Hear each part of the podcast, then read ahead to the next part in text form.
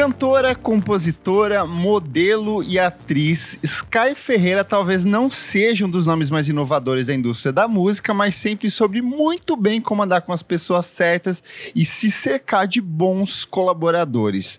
Depois de ter a vida transformada, veja só, após assistir uma apresentação do Daft Punk, quando ela tinha 14 anos, a artista californiana decidiu investir na carreira artística e subir as próprias composições produzidas de forma caseira no mais MySpace. Não deu outra. Meses mais tarde, a jovem artista assinaria um contrato muito novinha com uma grande gravadora e lançaria em março de 2011 o primeiro EP, As If, abrindo passagem para uma carreira muito bem sucedida, porém repleta de pequenas controvérsias. Carlos Botelho, meu querido, eterna Cinderela Baiana, dublê de seio da Sky Ferreira. Seja muito bem-vindo ao nosso podcast aqui, voltando depois de falar sobre Kate Bush, agora para falar sobre uma das possíveis crias da Kate Bush aí. Obrigado, Kleber, por me receber mais uma vez. Depois do sucesso que foi a Kate Bush, a gente nem imaginava, né? Pra você ver. acontecer isso quem sabe agora gravando sobre Sky Ferreira, ela, ela volte também. Eu acho que vai ter um boom. Acho que a Netflix tá, tá, tá ouvindo a gente. Perfeito. Você lembra como foi seu primeiro contato com essa menina talentosíssima, que tem inclusive ascendência brasileira ali no meio da, da misturinha toda? Pois é, eu tava, eu tava, tava me, me, lembrando de, desse fato sobre ela. Mas assim, eu tava pensando, quando foi a primeira vez que eu ouvi? Eu ouvi o As If quando saiu, mas ela não me chamou a muita Sim. atenção nessa Eu lembro época, do assim. Tumblr, eu lembro de Sim. ter visto ele no Tumblr. Mas eu, eu achei que era mais, mais uma menina do pop ali, e pra mim não, não, não, me despertou nada na época. Mas eu fui gostar dela mesmo na, quando ela lançou o Ghost, que foi o próximo uhum. EP. Foi ali que eu me in, interessei por ela de fato. Boa. O que, que você lembra o que te chamou a atenção? Porque eu lembro é, muito assim, eu achei ela muito bonita. Eu achei, cara, é, é, ela parecia ser muito mais uma modelinho, uma loirinha branca, assim como várias outras da época que estavam surgindo ali, com essa estética meio drogadita, mas não sei, ela tinha alguma coisa muito especial, assim, e esse pezinho nos anos 80 nas músicas que ela já tinha lançado me deu, me chamou, me despertou atenção, sabe? Eu, eu acho que para mim ela sempre foi uma, uma menina muito cool, sabe? Ela sempre estava por dentro de tudo, ela sempre, como você falou, sempre andou com as, com as pessoas certas. Então eu acho que dava a impressão que ela sabia o que ela estava querendo fazer com a música dela. Isso acho que despertou a atenção de todo mundo na época, né? Perfeito. E provavelmente o primeiro ponto de contato com o trabalho da artista para muitos ouvintes veio um pouco mais tarde com Everything is Embarrassing, originalmente lançada em outubro de 2012 no SoundCloud. A canção serviu para atrair as atenções do segundo EP da cantora, o Ghost, que seria lançado em 2002. É um trabalho que conseguiu mobilizar um time seleto de colaboradores que viriam a balançar as estruturas da música pop pelos próximos anos. Eu acho muito impressionante, é, é, é um EP curtinho curtinho ali, é um resumo, é uma uma apresentação, mas tem muita gente foda envolvido. A gente tem o Blake Mills, que viria a trabalhar com a Fiona Apple e com a Lara Marlin anos mais tarde. A gente tem o Cass McCombs, que era um cara que tava em alta na época ali também. O Ariel Rashad, que tava assim, era o ano dele, 2013, porque ele trabalha com as Haim, ele trabalha com o, com o Vampire Weekend, então ele tava ali se articulando e crescendo na cena de Los Angeles. A gente tem o Justin Raisin, que é um cara muito foda que viria trabalhar no primeiro disco da Charlie XX e com a Kim Gordon. A gente tem o Daniel Negro, que ganhou o Grammy pelo trabalho dele com a Olivia Rodrigo e também já trabalhou com Caroline Polachek, trabalhou com Boniver, trabalhou com muita gente foda. A gente tem o John Bryan, que talvez fosse nessa época o nome mais conhecido de todos e o mais Sim. importante, porque ele já tinha trabalhado com a Fiona Apple, tinha trilha sonora do Amelie Polan, se não me engano, é dele, né? Uhum. E tinha os outros trabalhos. Mas a gente também tem o Greg Kirsten, que é o cara que é, tipo, o, um dos grandes parceiros criativos da Dell, trabalhou com ela ali a partir do 25 e no 30. E a gente tem um cara que tava é, despontando na cena nova-iorquina, que era um tal de Devonte Hines, o nosso querido Blood Orange. Então, assim, tem praticamente todo mundo que, todo de um mundo. jeito ou de outro, mudou o pop dos anos 10 envolvido dentro desse EP, né? Um EP tão curtinho, ela tava na vanguarda de todas as tendências que iam, que iam vir ali, que estão até hoje, né? Se a gente for ver bem. Eu acho muito engraçado porque a primeira vez que eu ouvi o Everything is Embarrassing, que foi a, a música que apresentou ela, ela é uma composição ali do, do Blood Orange, né? E tem todos os traços, os elementos dela. Mas eu achava muito curioso a forma como ela combinava essa coisa de passado e presente, porque ela tem esse fundinho lo-fi, essa batida com eco meio Phil Collins que aponta direto para os anos 80. Mas ela tem uma coisa do sentimento que é muito verdadeiro, assim, e, e que é trabalhado de um jeito muito interessante também pela, pela, pela Sky, né? Eu acho que ela busca isso de criar uma coisa atemporal para a música dela, que busca Sim. elementos do passado, mas ao mesmo tempo é atual, mas ao mesmo tempo a gente vai ouvir muito ainda. Então acho que ela busca isso para a aura da música dela. É, porque ela é justamente era uma criança dos anos 90, ela cresceu nos anos 90, então ela não necessariamente teve a experiência da, da da nostalgia vivenciada dos anos 80, ela viveu um, um, resquício disso, e em choque com essa estética do, do Y2K, né? Então ela meio que consegue amarrar tudo isso de um jeito muito particular, né? Sim. E aí eu acho muito curioso que, mais do que parecer um simples exercício criativo, Everything is Embarrassing, ela meio que marca um período bem importante, bem relevante para essa ruptura entre o indie e o pop que estava acontecendo ali no começo dos anos 2000, tinha rolado já em 2012, mas em 2013 se intensifica, porque na mesma época a gente vai ter a Solange lançando Lose New, a gente vai ter o Charlief é. lançando I Belong in Your Arms. Charlief, caso você não saiba, é a antiga banda da Caroline Polachek. A gente tem Grimes lançando Oblivion e a gente tem Charlie XX lançando Nuclear Season.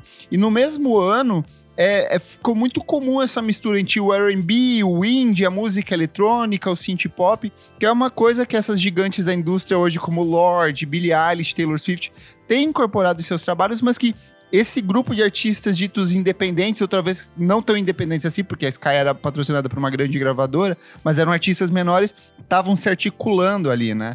Então essa relação de ter esses caras que são hoje grandes produtores, como por exemplo Jack Antonoff, o Dan Nigro, que são premiadíssimos, ultra requisitados, colaborando com Deus e mundo, e ninguém mais aguenta Jack Antonoff, mas tudo meio que aponta para esse comecinho ali em 2013, e, e, é curioso ver a Sky como um, um ponto de conexão entre vários vários desses artistas, né? Eu, eu acho legal que, que hoje em dia a gente tem artigos gringos falando será, será que ainda existe gênero na música? Porque tem, são tantas influências de tantos gêneros na, na, música pop. Será que a música pop existe ainda? Isso, e ela, e ela trouxe muito isso. Ela usou todas as influências que ela, que ela tinha de ser uma menina que tinha todos esses privilégios para conhecer essas pessoas. E ela trouxe isso de fato, né? E foi justamente essa combinação de elementos, de diferentes ideias e diferentes colaboradores que fez com que ela é, conseguisse um acordo com a gravadora para investir no primeiro trabalho de estúdio da carreira, que é justamente o que a gente vai falar aqui hoje, que é o Nighttime, My Time, que saiu em 2013, então um disco aí que está completando 10 anos de lançamento. Sim, estamos velhos, estamos, estamos duas kakuras velhos, aqui. Duas, duas mariconas aqui. Peguei esse disco no colo e ele me amamentou, porque aquele pois peitinho é. da imagem de capa foi o que deu o leite do sustento pra gente ali. E não por acaso, para a execução desse disco, ela recrutou dois produtores principais, que era o próprio Ariel Rashid, que era já parceiraço dela, e o Justin Raising. E é curioso que o Rashid, em específico, ele curtiu a página dela no Facebook e ela foi puxar assunto com ele. Então, meio que eles viraram amigos ali e acabaram colaborando. Tempos que o Facebook existia e gerava parcerias. Pois é. E aí, no início de 2013, a Skype pretendia lançar um álbum composto por faixas que ela havia escrito e gravado com o John Bryan um pouco antes, e aquelas que ela havia escrito com o Rashid. Só que depois o álbum acabou sofrendo alguns atrasos, como já seria algo bastante característico da carreira dela. É, e, ela é, e ela decidiu continuar apenas com o Rashid, com o Justin como coprodutor. O que tornou essa coisa do álbum mais coeso. Então você percebe que tem um tipo de guitarra muito característico, tem um sintetizador muito característico, é tudo muito amarradinho. Então, eu até tenho uma curiosidade enorme de saber quais são essas músicas do John Bryan que a gente nunca ouviu, nunca vazou, nunca foi nada apresentado oficialmente. Eu duvido que vai sair, né? Porque é um bando de ver. faixa que tá na mão da gravadora e duvido é, que eles é. vão soltar isso em algum dia. Ah, eu acho que, você, acho que você chegou num ponto que a relação dela com a gravadora dela é bem difícil. Desde o do, do primeiro EP, né? A gente lê, a gente vê que é, é uma, uma, relação bem difícil, e isso que é o que guia a carreira dela até hoje, né? A gente não Sim. tem um, um, segundo disco até hoje por causa disso, né? Sim. É, porque por conta desses atrasos, a gravadora falou: olha, não vamos financiar novas sessões, né? E aí a Sky, que já dividia a carreira com modelo e ela estava estampada num, num, monte de capa de revista, ela estava circulando em um monte de marca específica.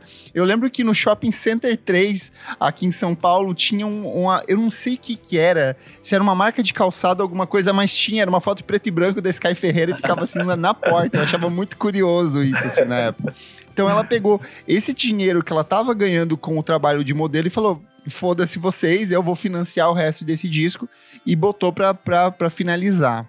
E a maior parte do conteúdo do álbum foi totalmente gravada, mixada e masterizada em apenas algumas semanas durante o mês de agosto de 2013. E em 29 de agosto de 2013, a Sky postou uma fotografia em sua página no Facebook, indicando que finalmente o registro estava pronto. E aí eu acho muito curioso que, para além desse processo criativo musical, o senso estético da Sky Ferreira é uma coisa que sempre foi muito apurado e ela sempre soube apontar para as referências corretas, né? O próprio a gente tira pela capa, né? Exato, é. A capa é uma fotografia do diretor francês Gaspar Noé, que dirigiu entre outros filmes Climax, dirigiu Irreversível e outras coisas chiquérrima, que estão, né? É, chiquérrima, mas coisas que estão sempre prontas para perturbar a cabeça das pessoas. E a própria frase que dá nome ao título, né, que é o Nighttime, My Time, é uma frase dita pela Laura Palmer, que é a personagem principal ali de, de, de Twin Peaks, no filme Firewalk With Me de 1982. E sobre a capa, né, é uma fotografia dela tomando banho ali, e o corte original dessa capa mostrava uma leve biqueta, uma tetinha ali, um, uma mamileta pronta. Menos polêmicos. Exato. E, obviamente, ajudou a alavancar é, o marketing ajudou a popularizar o disco por conta disso, mas o corte final do trabalho, a capa ficou um pouquinho mais para cima, assim, para não ter problema de censura, né? Você tava falando do, do título agora, e eu acho curioso que ela participou da última temporada da série, né? Verdade, ela fez um cameo ela... lá, né? Nossa, é verdade, tinha esquecido. Tudo ligado ali, sim. É, porque a terceira temporada sempre encerrava com um show naquele Bang Bang Bar, né? Sim. E ela é uma das que toca. Se eu não me engano, ela tocou inclusive música nova naquele. Na... Ou não? Eu não lembro qual música foi. Eu acho que ela tocou alguma música que ela tinha acabado de lançar na época, assim, posso estar enganado. E em entrevista à New Music Express, ainda comentando sobre essa questão da capa, ela falou o seguinte: a maioria das pessoas que tiveram problemas com a arte da capa eram homens. Nesse ponto, sinto que estou fazendo um péssimo trabalho como feminista se não estou deixando alguém com raiva. Mas estou fazendo arte e fazendo coisas que são fiéis ao meu trabalho. Não estou tentando vender meu corpo, mas é meu corpo para vender se eu quiser. Esse tipo de capa nem é o que vende. O que vende é o seu rosto, fotografado por um fotógrafo de moda, mas eu não queria fazer algo assim. Eu faço isso o tempo todo. Então, resposta inteligentíssima da gata Sim. aí, para quem falou que ela só queria mostrar a peitola para se aparecer. E assim, é, para além de todas essas questões, o que realmente chama atenção em Nighttime My Time são justamente as canções, porque ele é um disco que é praticamente uma coletânea de hits ali. Tem várias músicas pop muito pegajosas, todas com esse teor nostálgico.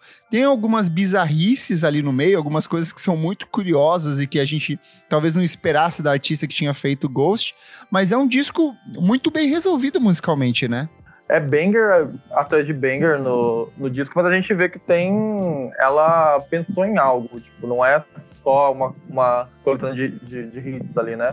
Eu acho que a própria escolha do título, né, o Nighttime, My Time, você vê que ele não é um disco que as histórias, a estrutura da composição acontece durante o dia. Você vê muito uma personagem solitária vagando pela noite, voltando bêbada para casa, Sim. chorando na cama pensando em macho. Então, assim, por mais maluco que possa parecer, tudo se amarra dentro desse cenário noturno que pode evocar Los Angeles, como pode evocar São Paulo ou qualquer município do interior. Tóquio em qualquer lugar. Exato. Então eu acho isso muito fantástico do ponto de vista artístico, né? A questão da homogeneidade e que é uma coisa que é muito difícil já num disco de cara, mas que ela conseguiu, ela em parceria com o Rashid, fechar tudo dentro de um quadradinho muito interessante, né? É um debut muito sólido, né? Sim. Vamos para as músicas aqui. Eu quero saber quais são as suas composições favoritas e por que, Carlos? Eu acho que todos os, os hits fizeram parte da, da minha vida nesses últimos 10 anos. Já tipo, fase que eu fui viciado em boys, fase que eu fui viciado em Nobody Asked Me If I Was OK, mas eu acho que o Manco é uma faixa que eu gosto muito hoje em dia, porque mostra assim, sou nerd de música sim, tem uma referência que sim, então eu acho que é uma faixa que me chama atenção mais, é, acho que hoje em dia é o que dialoga com, com, comigo mais. Eu acho curioso você falar de Omanco, porque ela fica ali bem no meio do disco e ela, para mim, é uma quebra entre. Ela fatia o disco ali em duas metades, sabe? E realmente ela é uma música completamente experimental, ela é quase um shoegaze em alguns momentos. Ali, né? É, ela tem uma coisa muito Sonic Youth pra mim. Ela é total Sim. Sonic Youth, assim. A questão dela, oh, Japanese Jesus, meio que declamando uh -huh. como se fosse a King Gordon. Talvez seja até uma referência ao Justin Razy, que é, veio a colaborar com a, com a King Gordon em carreira solo. Mas é, é realmente uma música muito interessante, assim, no ponto de vista artístico, de provocação e de testar coisa e meter uma distorção fodida ali no, no fundo. Mas quando a gente vai para as músicas que são mais pop, eu acho que elas brilham de um jeito muito interessante o tempo todo. Boys, que é logo ali na abertura do disco, ela é muito boa porque ela tem essa questão chiclete, mas tem a letra que não é necessariamente óbvia. Mas 24 Hours, para mim, é uma música que na época que saiu, assim, eu mergulhei, eu adorei. Um é, né? é, é, aquela coisa, ah, nós temos mais, te mais 24 horas para ficarmos juntos, vamos aproveitar e viver intensamente, Sim. sabe? E a construção dela, que ela tem, ela começa com um barulho de, de um despertador e ela termina com um monte de despertadores, assim. Então ela cria um senso de urgência muito interessante o tempo todo durante a faixa, né? Sim, eu acho. Ela é muito inteligente para construir música pop, né? Sim. E aí, outra coisa que eu acho bem característica desse disco em específico, e aí é mais uma vez a interferência criativa total do Rashid, porque é a presença da guitarra. Ele é um disco muito marcado pela guitarra, e como quando eu e a Isa, a gente gravou o episódio sobre o Days Are Gone do Haim, a gente falou uhum. que em 2013, o que que tava tocando? Era a Rihanna, quando ela ainda fazia música, fazendo um EDM, fazendo um batidão, com muito Sim, sintetizador. Era do EDM. É, não tinha guitarra, as pessoas tinham abandonado Sim. completamente o uso da guitarra, principalmente dentro do universo da música pop, e a guitarra ficou esquecida. Até as vendas de guitarras na época tinham, tava em queda, assim. E aí é muito curioso como a guitarra ela é meio que o elemento principal principal dentro desse disco inteiro. E aí eu acho que vai muito pros gostos da Sky Ferreira, assim, de gostar de The Jesus and Mary Chain e essas coisas Sim. barulhentas, né? Esses, esses sons mais sujos, né? Podemos dizer sujos. Sim. E, é, e ela é, é 100% a vibe, tira, tira tudo menos o rock, né? Exato, perfeita. E nessa tem uma das minhas músicas favoritas do disco, que é You're Not The One, assim, porque ela é começa naquela levada de bateria e guitarra altíssima, aí a guitarra vai subindo o tempo inteiro, lá no meio ela dá uma silenciada, assim, pra ela trabalhar a questão do sentimento dela, e aí cresce de novo, assim, é uma puta música boa pra tocar na pista, assim, eu adoro tocar essa música. E eu, eu acho que, que funciona muito porque ano passado a gente viu um, meio que um revival das cantoras pop voltando pro rock. Ah, então acho que ela... Rodrigo aí. Olivia Rodrigo, a Willow, Olivia Rodrigo, Willow, e ela tá sempre atual, né? Ela tava já prevendo essas tendências 10 anos atrás. Mesmo essas menininhas novas da cena do indie, assim, tipo Snail Mail e Soccer Mommy, eu sei que as referências delas são outras, é uma coisa mais Avril Lavigne nos anos 2000, mas tudo que a Sky faz, o disco lá em 2013, eu sinto que reverbera um pouco nos trabalhos delas Sim. agora, sabe? Outra que eu gosto bastante, e aí vai para essa questão mais do lado pop, é I Blame Myself, que teve um clipe dela de cabelo preto, eu lembro, dançandinho, Sim. assim. Nobody Ask Me If I Was Okay é outra que vai mais pro lado rock. Love Stereo vai pro lado pop. E aí, assim, mesmo nessas oscilações de músicas que são um pouco mais acessíveis, outras que são um pouco mais barulhentas, eu sinto que tem uma homogeneidade muito grande naquilo que ela busca desenvolver, né? Eu, eu acho, como a gente comentou antes, que tem uma unidade muito grande, né? Sim. A gente vê que o disco eles se conversa do meio a fim, até com a quebra de Woman Uncle no meio, a gente percebe que, que tá ali porque tem que estar tá ali, né? Sim. Inclusive, é, vale reforçar que não parece, mas ao vivo todas essas canções também funcionam muito bem. Que eu lembro que eu acho que foi dois anos ou três anos mais tarde, não, uns dois anos mais tarde ela veio para São Paulo para tocar no Brasil. Ela tocou no Cinejoy, eu tive a chance de ver ela, assim, foi. Eu lembro que foi um show muito interessante. Primeiro, porque as músicas ao vivo realmente funcionavam. Eu tava com medo de, tipo, ai, ah, vai ser só ela fazendo bagaceira. E não, a banda era uma banda muito competente. Ela também entregou bastante no palco. E foi muito curioso. para mim é um show que me marcou muito, porque a gente sempre fala do quanto o público brasileiro é muito foda e o público brasileiro acaba estimulando os artistas que estão aqui, sabe? E o Sim, tempo inteiro, assim, na apresentação ao vivo, ela ficava chocada com a relação que o público, tipo assim, gente, quem sou eu na cena pra, pra atrair tanta gente e as pessoas cantando todas as músicas, sabe? Que é até um fenômeno que rolou no Primavera Sound do ano passado, Sim, as pessoas lindo. cantando Mitski, cantando Caroline Polachek em A coro. própria Bjork falou, É, falou a sobre. Bjork, Phoebe Bridgers, todo mundo cantando e as pessoas param assim, meu Deus, como que vocês, pessoas que estão a milhares de quilômetros de distância, Não, não falam a minha língua. língua e cantam essas músicas, Pois sabe? é. Então eu lembro que ela parava assim no palco e ela olhava assim, tipo assim, não entendo, não consigo é. entender. E embora não tenha sido um estouro, a estreia da Sky Ferreira não decepcionou. Nighttime My Time estreou na posição de número 45 na Billboard 200 dos Estados Unidos, com a força de downloads digitais e seu lançamento exclusivo na primeira semana através do iTunes Store. E a fazer isso, o disco acabou se transformando no principal sucesso comercial da carreira da Sky Ferreira. Lembrando que o Ghost, que sai em 2012, é um EP, mas ele sai numa daquelas paradas paralelas da, da Billboard, meio que focando assim, ah, os- a- as novas sensações, sabe? Não é necessariamente o top 200 da Billboard. E em novembro de 2014, o álbum já havia vendido cerca de 40 mil cópias. Eh, Parece pouco, mas a gente tá falando assim. Conta, conta até 40 mil pra você ver se é pouco. Não é. Mas eu acho que mais do que isso, a gente tá falando de um período onde pirataria tava correndo solta, ainda não tinha consolidação das plataformas de streaming. Eu lembro que na época eh, eh, tinha RDO, não tinha nem Spotify circulando. Pois sabe? é, não- a gente não usava Spotify na, na época, né? E. e uma, e uma artista de, de, de nicho, né? É, porque assim, a gravadora falou: olha, o, o disco tá pago, você já gravou, mas não vai ter.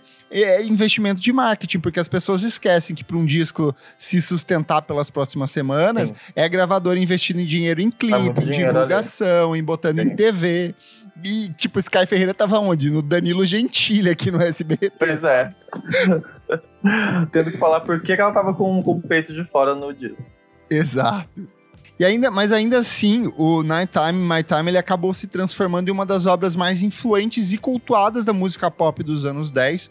O disco aparece na posição de número 43 dos 200 melhores discos dos anos 10 da Pitchfork, ficando na frente de alguns trabalhos lançados por nomes bem maiores do que ela, como Tame Impala, Taylor Swift, Bjork e Anony. Então, assim, a- a- com um disco ela conseguiu fazer. Ela tinha apenas um disco e fez história. Um disco e um sonho.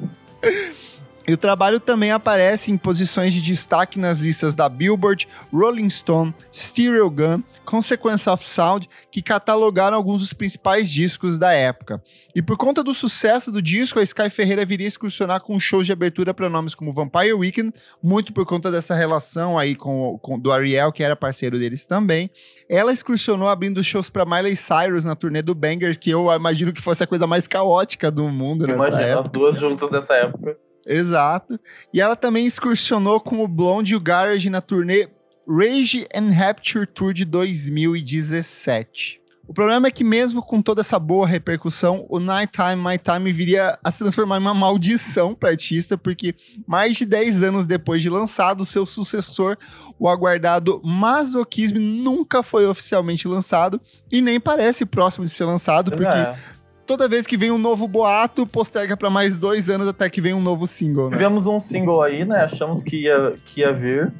Não veio. Tivemos show, tivemos várias coisas, mas não veio, né? Sim. Você quer comentar a questão da treta com as outras cantoras e a Então. questão de- das- da própria gravadora com ela também? Eu fui, eu, eu fui até dar uma pesquisada pra eu não arrumar treta com ninguém aqui. Porque muito é sobre achismo, porque a Sky nunca citou nomes de, de ninguém. Muitos falavam que era a Halsey, que, que era a artista da gravadora, que a Sky tinha ideias, levava pra, pra gravadora, a gravadora falava que não pra ela, e ela e depois a gravadora usava essas ideias com outros artistas. Outras, e muito se especulou que era a Halsey, mas dizem que é aquela francesa, a, a Soulful.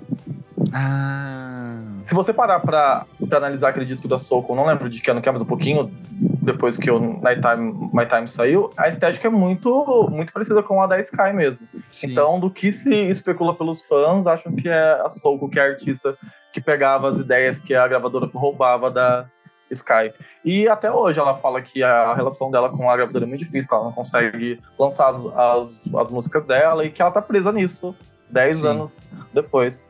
Eu acho que entra naquela velha treta de artista muito novo, sem experiência, vem uma gravadora e fala: Olha, você vai lançar com a gente quatro discos e a gente vai te pagar, sei lá, 50 mil dólares. E aí a pessoa fala: Putz, 50 mil dólares é uma oportunidade, e aí a pessoa não sai disso nunca mais, sabe? Tá presa nesse é. contrato, não tem o que fazer. Mas uma coisa que a gente pode ter certeza é que fevereiro ou março, com certeza. Fevereiro e março, com certeza. vamos, vamos, vamos, aguardar o próximo ano agora, fevereiro e março, com certeza. Perfeito. Olha, eu acho que o que o Nighttime My Time é, um, é o disco único da Sky que a gente tem até hoje e ele é influente até hoje. Ele, ela começou a trabalhar com, com produtores que não eram não tinham um hype tão grande na época, que tem um hype grande até hoje. acho que ele, ela influencia outras cantoras até hoje, então é um marco da cultura pop dos anos 10 mesmo. Então, por esse motivo, eu não vou dar um 10, porque eu acho que não é um disco que mereça um 10, mas acho que vale um 9.2 aí. Olha, alto, alto, alto aí. Boa. Cara, eu, eu começo a ficar com medo de ter um disco novo e eu acho que vai perdendo essa questão mitológica. Eu gosto de eu ter artistas que de. Eu, eu, eu, primeiro que eu gosto do conceito da pessoa que lança um disco e nunca mais tá aí a, a Lauryn Hill para mostrar que é possível viver é, desse jeito. E é, é cultuada até hoje. Cultuada até hoje. Então, eu acho engraçado pelo meme disso, tudo, pela relação que se cria em cima disso. Mas ao mesmo tempo, eu acho que cria uma expectativa muito grande, porque dez anos depois, a gente já ouviu e reouviu esse disco tantas vezes que eu acho que é difícil qualquer coisa que ela vier lançar daqui para frente superar ou, ou, sei lá, ter o mesmo impacto significativo. Mas ainda assim, o Nighttime, My Time, como você disse, ele é um disco que é, que é meio com eu não acho que ele é um divisor de águas, assim, porque de fato ele é um disco de nicho, ele é um disco que atingiu uma, um público muito específico, público, comunidade gay, mas ao mesmo tempo ele é um disco que ele conseguiu antecipar uma série de tendências e conectar várias pessoas que viriam de fato a mudar a história da música ali pelos próximos anos. Então essa relação que a gente tem da música pop hoje, dela ser cada vez mais fluida, de e Taylor Swift lançou um disco indie ali na fase folclore, sabe? Então eu acho que esse disco meio que aponta caminhos estabelece relações que viriam meio que a possibilitar isso mais tarde por diversos outros gigantes da indústria. Então, é, e, e, e para além disso, ele é um disco muito bom. Ele tem um monte de música boa. Tem Exato. várias músicas que você ouve uma vez e elas grudam na sua cabeça e não saem mais. Uh, sei lá, às vezes eu acordo no meio da noite com o solo de guitarra do You're Not The One, assim, tocando na cabeça. É, a 24 Hours. Então, são letras que são muito bem trabalhadas, são letras em cima de uma estrutura de música pop, mas que funcionam, funcionam até hoje. Eu acho que e esse que é o motivo de a gente esperar tanto por um disco novo, né? Porque lá atrás ela fez um disco muito bom. Mas ainda assim, eu acho que ele é um disco. É, por ser um disco de estreia, eu acho que ele é um disco que. E, e por conhecer as referências da Sky Ferreira, eu sinto que elas são muito jogadas para frente, assim, eu, eu, pouco mostra quem ela é de fato, sabe? Eu acho que é muito moldado a partir do que ela curte. Então por isso eu vou dar uma nota 8.5. Eu acho que é um disco muito consistente, é um disco muito bom, mas que eu queria muito ver é, o que, que ela poderia fazer a partir disso. Só que cada vez mais parece que isso não vai acontecer, né? Eu, eu sinto que a gente. Esse, o, o meme do disco da Sky Ferreira sendo vai, vai durar por um bom tempo aí. Vai. O Clássicos VFSM é um projeto paralelo do podcast Vamos Falar Sobre Música. Apoie a gente em padrim.com.br barra podcast VFSM e tem acesso a esse e outros programas com muita antecedência. Eu sou o Kleberfac no Twitter e no Instagram. Você também acompanha o meu site musicainstantanea.com.br. Eu sou o Carlos, arroba Cinderela Baiana lá, lá no Twitter, falando sobre novelas, Big Brother e principalmente sobre música. E é isso. Obrigado, Kleber, mais uma vez pelo Boa. convite. Sempre um prazer estar aqui, porque antes de tudo, eu sou fã. É isso. E agora eu, eu, tenho que chamar agora você pra gente gravar de Frank Ocean e Rihanna pra ver se estimula eles a lançarem coisa também. Pois é, vamos, vamos, vamos falar, porque com a Kate Bush a gente já sabe que deu certo. Deu certo. Boa. Não esquece de seguir a gente nas nossas redes sociais, arroba podcast VFSM em tudo. Até a próxima. Tchau, tchau.